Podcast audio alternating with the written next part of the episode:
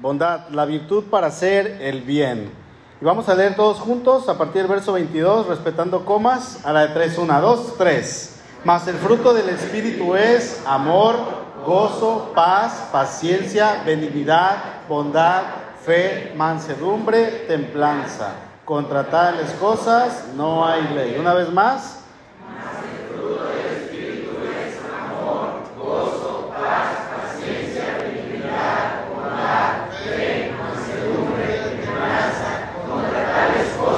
No hay ley. Pueden tomar su lugar, hermanos. ¿Cuántos ya se lo saben de memoria? ¿Ya todos? ¿Sí o no? ¿Sí? No me digan que más o menos, ¿eh? No, no, no, está bien, se vale decir más o menos. Pero si no se lo saben, échele ganitas, por favor, hermano. Bondad. Vamos a meditar en esta virtud. ¿Qué es la bondad? ¿Sabe algo? La semana pasada, cuando estuvimos estudiando acerca de la otra virtud, benignidad, tuve un problema, se los dije creo que, no sé si en la mañana o en la noche, pero me confundió un poquito, o sea, estuve luchando para, para poder saber cómo diferenciar lo que es benignidad y bondad, porque en algunas definiciones me daba que era casi lo mismo o que era prácticamente lo mismo. Y yo decía, Señor, ¿cómo, cómo le hacemos? ¿no? Hasta que obviamente cuando me fui a las palabras originales, ahí pude ver que había una diferencia grande, una real diferencia. Y por ejemplo, la palabra benignidad que vimos la semana pasada, eh, en griego vimos que era crestotes, ¿sí se acuerdan? Que significa en pocas palabras benevolencia, dulzura y gentileza. Pero la palabra bondad, la palabra griega es agatosune o agatosune. Podemos decirlo la TH eh, que está ahí en, teta, la palabra, la letra es to, ¿cómo se pronuncia así, verdad? To. Pero podremos pronunciarla como agatosune. Y esta eh, palabra significa bondad, significa generosidad, nos habla de aquella cualidad moral, hermanos, que se describe mediante el adjetivo bien, ¿ok? Su uso ahí en el Nuevo Testamento es para referirse a personas que son regeneradas, personas en las que Dios está formando y está trabajando en esa nueva criatura día a día. Personas en las cuales Dios ha hecho la obra, en las cuales Dios está perfeccionando, Dios está trabajando todos los días. Ahí en Efesios capítulo 5, en el verso 9 dice, porque el fruto del Espíritu es en toda bondad, justicia y verdad y aquí en, Efesios 5, la bondad e, es de hecho, hermanos, mencionada como un fruto del Espíritu, así como lo estamos viendo ahí en Gálatas. Pero ahí en segunda de Tesalonicenses, capítulo 1, el verso 11 dice, por lo cual asimismo oramos siempre por vosotros, para que nuestro Dios os tenga por dignos de su llamamiento y cumpla todo propósito de bondad y toda obra de fe con su poder. Y en este último pasaje en Tesalonicenses, la frase cuando dice que Dios cumpla todo propósito de bondad puede ser bien eh, esta palabra subjetiva, o sea, de manera un poquito más personal, o sea, eh, está hablando de un deseo caracterizado en el creyente por la bondad.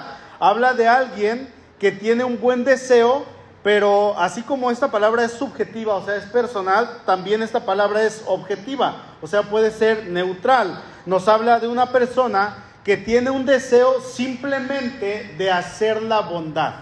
¿Ok? Nos habla de una persona que quiere hacer lo bueno, que quiere hacer lo que es el bien. Ahora, recordemos que esta virtud entra la, primera vez en el primer sermón, lo dividimos en tres triadas, ¿se acuerdan? Tres de tres, que nos da las nueve virtudes. Y dijimos que las primeras tres, amor, gozo y paz, van, son virtudes que son referentes en nuestra relación con Dios. Y las segundas virtudes tienen que ver, ahora sí que entre, que viene siendo paciencia, benignidad y bondad, son virtudes que van dirigidas hacia el prójimo. Y eso es muy importante, ¿eh? que nosotros entendamos que estas tres virtudes que hemos visto, que es la paciencia, la benignidad y hoy la bondad, que nosotros sepamos que van hacia el prójimo, tienen que ver con el prójimo. Así es que el creyente tiene que enfocar estas virtudes, hermanos, escuche, eh, eh, esto, enfocarlas con el deseo de hacerle bien a su hermano, con el deseo de que su hermano sea bendecido. también es para con el conocido, también es para con su familiar, pero ¿sabe para quién también es? Para con el enemigo. Y es ahí donde hay un choque en nuestros pensamientos, en nuestros sentimientos, porque es un reto para cada uno de nosotros. Cuando nosotros hablamos de benignidad y de bondad, o sea, crestotes, que es eh, benignidad, y agatosune, que es bondad, vamos a ver que el primero se describen los aspectos más amables de la bondad, ¿sí? Y que en el segundo incluyen las bondades o las cualidades, perdón, más firmes en cuanto a hacer el bien a otros por medio, eh, no, no necesariamente medios suaves, ¿ok? Y ahorita voy a explicarles por qué. Vayan a Mateo capítulo 21. No, hacer bondad no siempre significa suavidad, ¿ok? Hacer bondad no siempre significa gentileza. Aunque la palabra en sí nosotros hemos entendido que bondad significa como todo amor, todo paz, así que una persona bondadosa es así como wow, ¿no? Cuando piensa en bondad, ¿quién se le viene a la mente? Hablando de personas, no me diga Dios, porque todos pensamos en Dios. Pero ¿sí se le viene alguna persona a la mente cuando habla de bondad? ¿Quién? Porque hay gente que es muy bondadosa, pero bondad, hermano, no necesariamente siempre es suavidad, ¿ok? Mateo 21 dice, estamos leyendo cuando el Señor entra a purificar el templo, pero aquí la pregunta es, ¿cómo lo hace? Dice el verso 12, y entró Jesús en el templo de Dios y echó fuera a todos los que vendían y compraban en el templo. ¿Y qué hizo? volcó las mesas de los cambistas y las sillas de los que vendían palomas y les dijo, escrito está, mi casa, casa de oración será llamada, mas ustedes la han hecho cueva de ladrones. Podríamos hacer la pregunta, ¿qué hay de bondad en esto que el Señor Jesús hizo? Porque llegó y ¡ah! aventó las mesas, ¿no? Podríamos, a lo mejor no agreguen el grito, pero sí agarró y ¡pa! A lo mejor tuvo que salirse un gritido por ahí, chiquito. Pero esfuerzo hizo. Y no una mesa, dice que volcó las mesas. Ahora, vamos al capítulo 23. ¿Qué de bondad tiene esto, hermano? Por ejemplo, cuando leemos aquí que el Señor denuncia a los fariseos y a los escribas, Obviamente por causa de tiempo no podemos leer todo el versículo, pero en esta porción, en siete ocasiones distintas, el Señor menciona el adjetivo hipócritas haciendo referencia a que lo que ellos estaban haciendo era completamente falso. El encabezado que se le pone en esta porción de la escritura es Jesús acusa a escribas y a fariseos, ¿verdad? La pregunta, ¿de qué los acusa? De ser unos hipócritas, ¿sí o no? Dice el verso 13, mas hay de vosotros escribas y fariseos, ¿qué dice? Hipócritas, dígalo así, escribas y fariseos hipócritas, porque cierran el reino de los cielos delante de los hombres, pues no entran ustedes ni dejan entrar a los que están entrando. 14. Hay de vosotros, escribas y fariseos. Así dijo el Señor. Hipócritas. Otra vez. Hay de vosotros, escribas y fariseos porque devoran la casa de las viudas y como pretexto hacen largas oraciones, por esto recibirán mayor condenación. Hay de vosotros, escribas y fariseos. Parece que se están durmiendo, hermanos. No, hombre. Bueno, así los dejo, los que los perdone el Señor. Dice, porque recorren mar y tierra para hacer un prosélito y una vez hecho, le hacen dos veces más hijo del infierno que ustedes. También vamos a encontrar este adjetivo en el verso 23, 25, 27 y 29. Pero en el verso 33, el Señor les dice algo que es un poco más bello todavía. Les dice, serpientes, generación de víboras, ¿cómo escaparán de la condenación del infierno? Y repito la pregunta, ¿qué tiene esto de bondadoso? Porque si decimos que el Señor fue algo en ese momento, fue todo menos bondadoso, ¿sí o no? lo que les estaba diciendo, la acusación que estaba diciendo, los adjetivos en los cuales él se estaba describiendo hacia ellos. Eh, y, obviamente, ¿qué tiene de bondad, hermano? Al igual que cuando entra en el templo, dice que vuelca las mesas de los cambistas y los reprende duramente. Y si analizamos, hermanos, y si pudiéramos ir con cada una de estas familias y les preguntáramos, Eh, ¿Qué sentiste cuando el Señor hizo eso? ¿Qué dirían en nuestra generación? La generación de cristal. ¿Qué diría? ¡Qué grosero! No respeta. No, no tiene respeto por la intimidad, por lo de los demás. O sea, ve lo que hizo. Volcó las mesas. Nos dejó sin comida porque estamos de acuerdo, hermanos, que los comerciantes por lo regular viven al día, ¿no? Con lo que trabajan y venden es con lo que van a comer en ese día y para el otro día y en la tarde vuelven a traer dinero para el siguiente día. Entonces, ¿qué vamos a comer? Ve lo que hizo el Señor.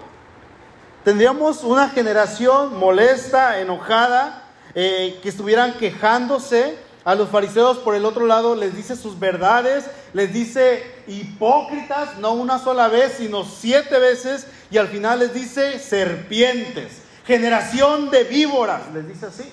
Yo nunca les he dicho así. Se van de la iglesia, hermano. Por menos. Vámonos. Si quieren ir. No es cierto, ¿eh? Son palabras mayores, hermanos.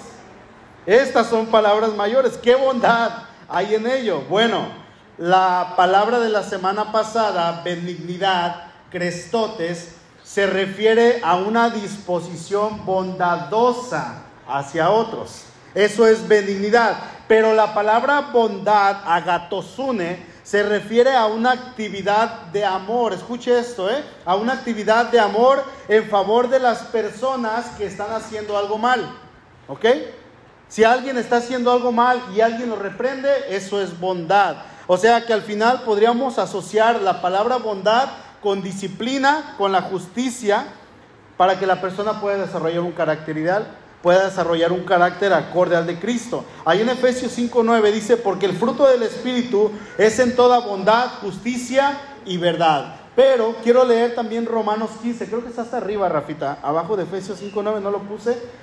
Pero dice Romanos 15.14, dice, pero estoy seguro de ustedes, hermanos míos, de que ustedes mismos están llenos de bondad, dice Pablo, llenos de todo conocimiento, de tal manera que pueden amonestarse los unos a los otros. Dice, hermanos, ustedes están llenos de bondad, ¿sí?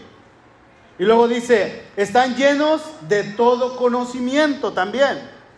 No solamente de bondad, sino de conocimiento. Y este conocimiento que tienen en Cristo Jesús, obviamente, y esta bondad, dice Pablo, les sirve a ustedes de tal manera, hermanos, que ustedes pueden amonestarse los unos a los otros. Nunca menciona la palabra disciplina, nunca menciona la palabra justicia, pero menciona la palabra bondad y menciona la palabra conocimiento. O sea, con el conocimiento que tienen y con la bondad que ustedes tienen, se pueden amonestar. No lo habíamos visto de esta manera, ¿o sí? Que la bondad fuera para amonestar, para disciplinar. Así es que agatosune, así como dikaizune, que significa justicia, es el más firme de esta triada, de, este, de, estos tres, de estas tres virtudes, que es paciencia, benignidad y bondad.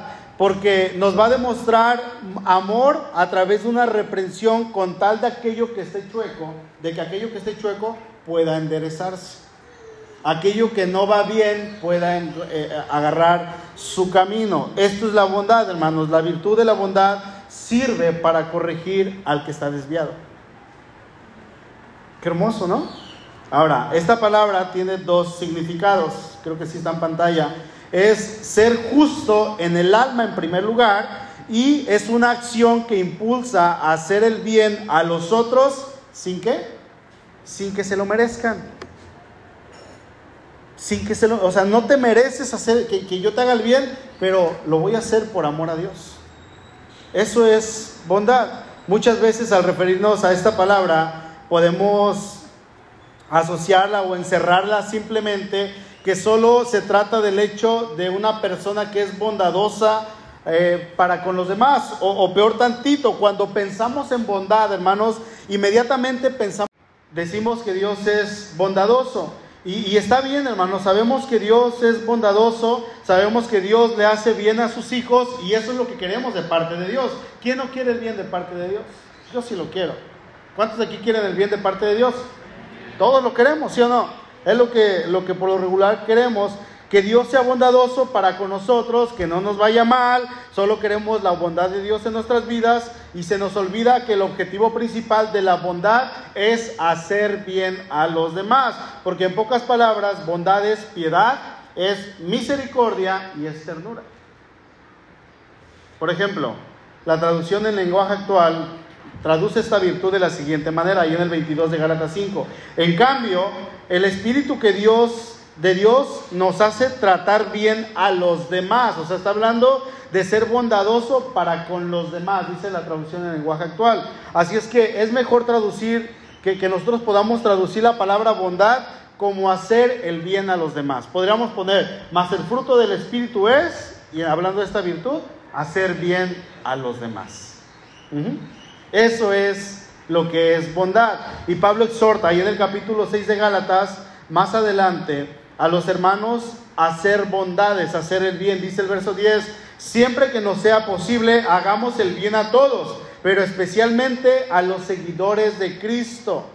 Ahora, la palabra bien que usa Pablo aquí, siempre que podamos, hagamos el bien, es agatos, que es de donde surge la palabra agatosune, que es bondad, que de hecho también significa bueno, ¿ok?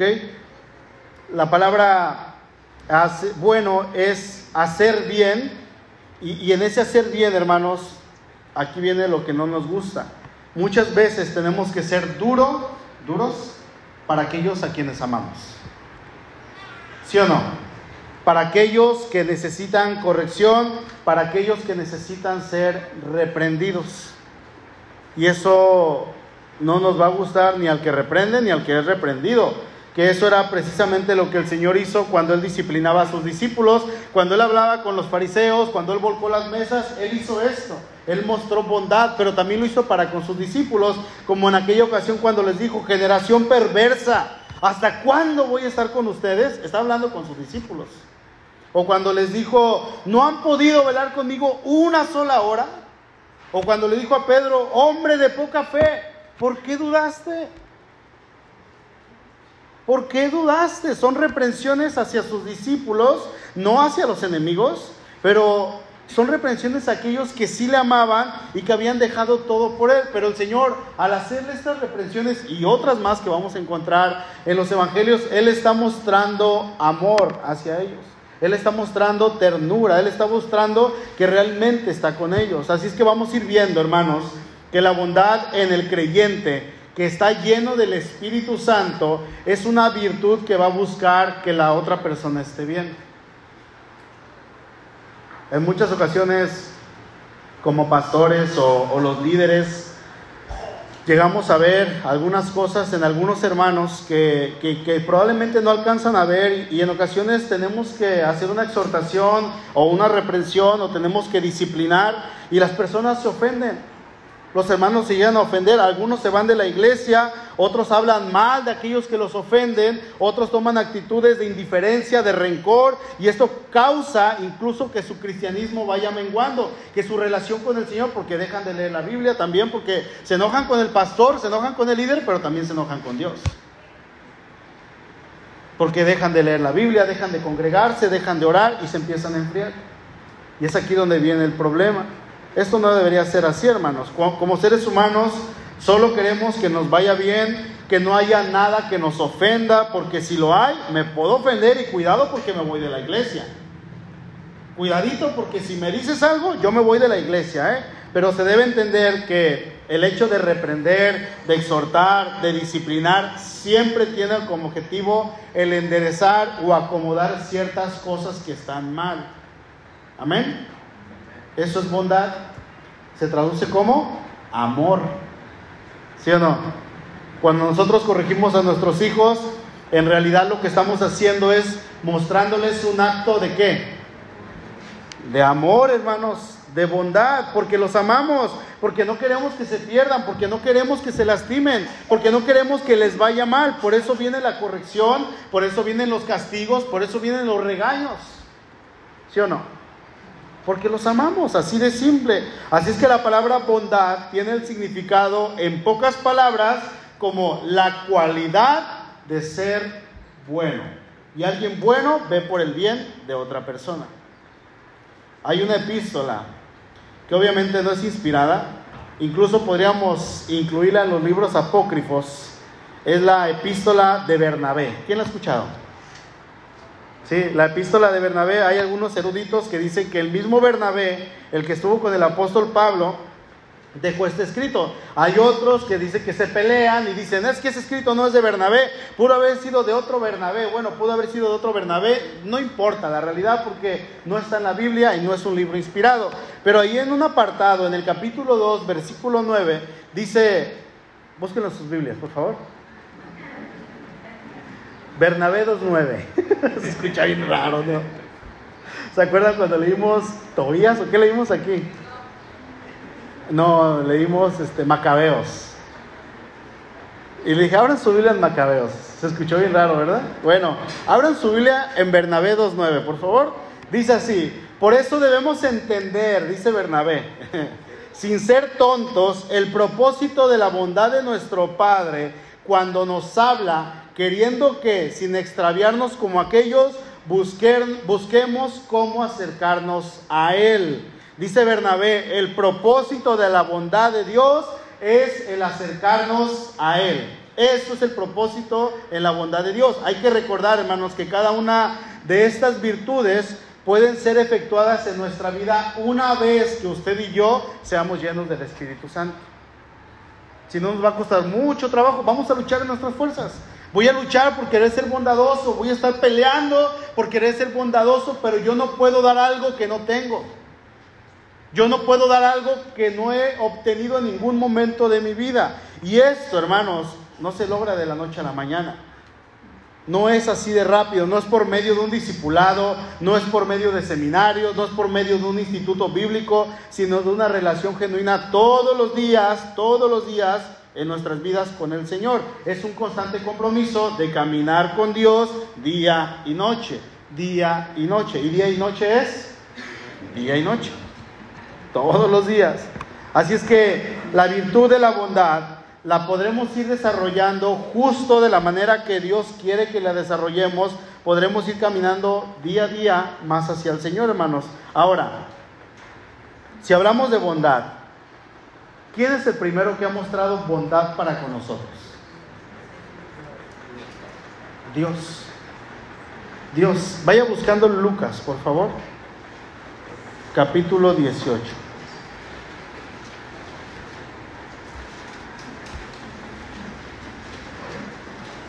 Dios en su perfecto amor nos muestra bondad para con cada uno de nosotros. Recién acabamos de cantar sobre la bondad de Dios y le decíamos que Él nunca nos falla. Le decíamos ahorita en el canto este, en el penúltimo, le decíamos que nuestro existir, ¿en dónde está? En sus manos, ¿sí o no? Desde el momento en que despierto hasta el anochecer, decíamos, Señor, yo cantaré de tu bondad en mí. Y luego el siguiente canto decíamos, Dios ha sido bueno. Dios ha sido bueno. En todo tiempo Dios ha sido fiel. Y la bondad de Dios se muestra día a día desde el momento en que Él envía a nuestro Señor, a nuestro Salvador, a morir en una cruz por nosotros. Y al hacer esto, él está haciendo, hermano, lo que estamos llamando en este momento como bondad, en la cual Él tuvo que hacer un sacrificio para el beneficio de todos nosotros. ¿Sí? Dice en Lucas 18 que se le acerca a alguien y le dice, maestro bueno, dice el verso 18. Un hombre principal le preguntó diciendo, maestro bueno, ¿qué haré para heredar la vida eterna? Jesús le dijo, ¿por qué me llamas bueno? Ninguno hay bueno, sino que sino solo Dios. ¿Por qué me llamas bueno? Le dice. Solo hay uno bueno. Solo hay uno bueno. Y ese bueno es Dios. Entonces Jesús qué? ¿No es bueno? ¿No es Dios? Porque en otras palabras el Señor le está diciendo a este joven, eh, le, le dice, si Dios es bueno y es el único que es bueno, entonces tú estás reconociendo que yo soy Dios. Porque es el único bueno, ¿no? Porque le está llamando bueno. La palabra que usa aquí para decir bueno, así como bien y así como, como, como bondad, es de la misma palabra de agatosune, pero la palabra es agatos, ¿ok? De, el hecho de que nuestro Señor sea bueno, o sea, es Dios, Dios bueno, para nosotros, hermanos, eso es una gran noticia. Es la mejor noticia que nosotros podemos tener. De hecho, no hay mejor noticia porque Él es la buena noticia. Eso es Evangelio, una buena noticia, la buena noticia. Eso es el reino de los cielos. Cuando Él dijo, el reino de los cielos se ha acercado, Él era Él que ya se había acercado.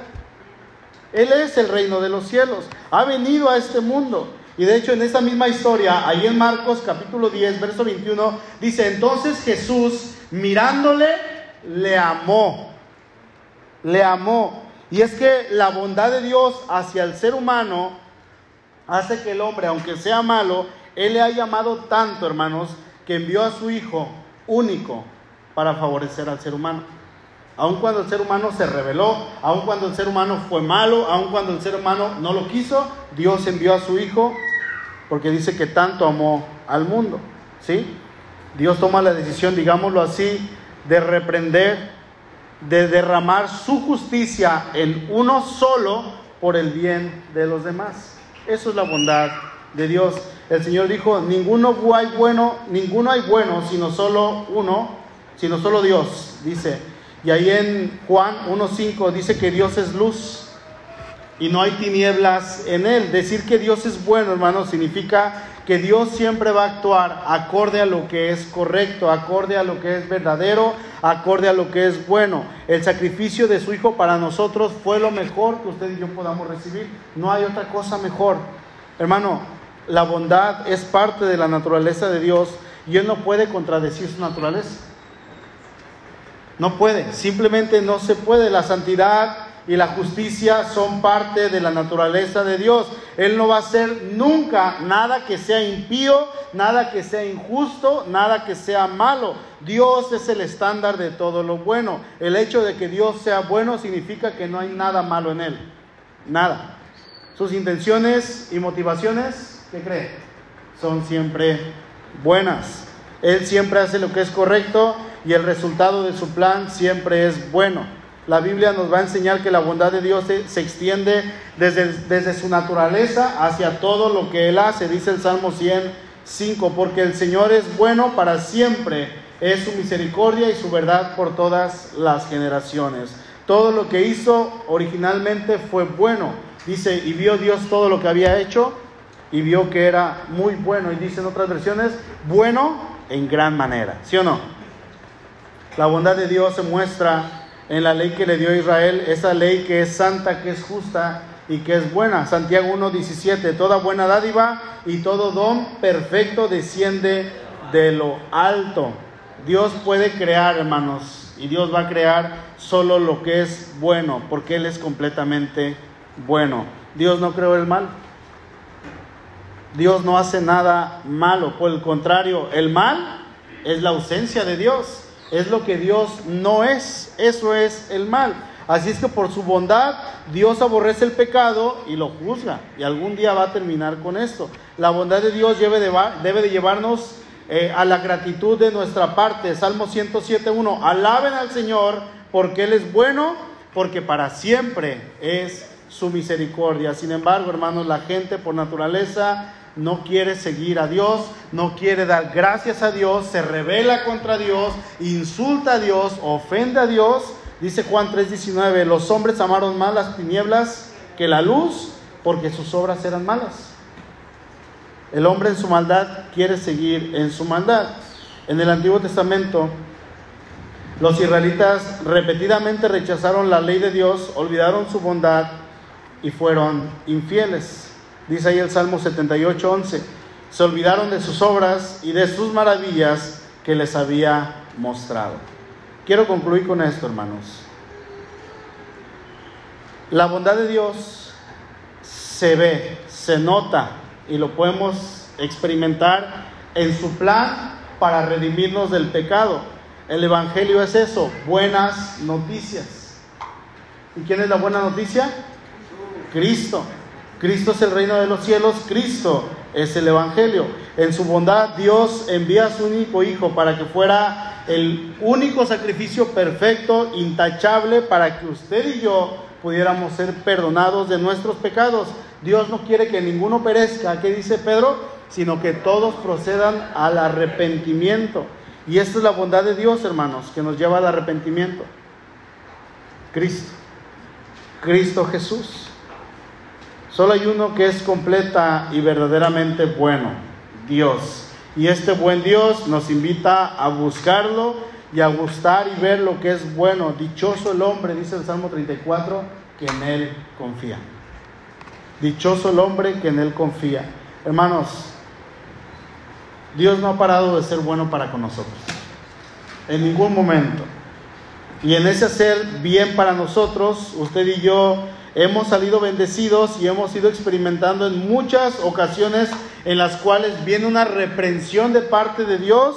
Ahorita podemos entender y podemos ver que es parte de su bondad, que es parte de aquella virtud que Él nos ha permitido a nosotros experimentar y que podamos vivirla y llevarla a cabo y aplicarla también pero el primer bueno y bondadoso para con nosotros es Dios.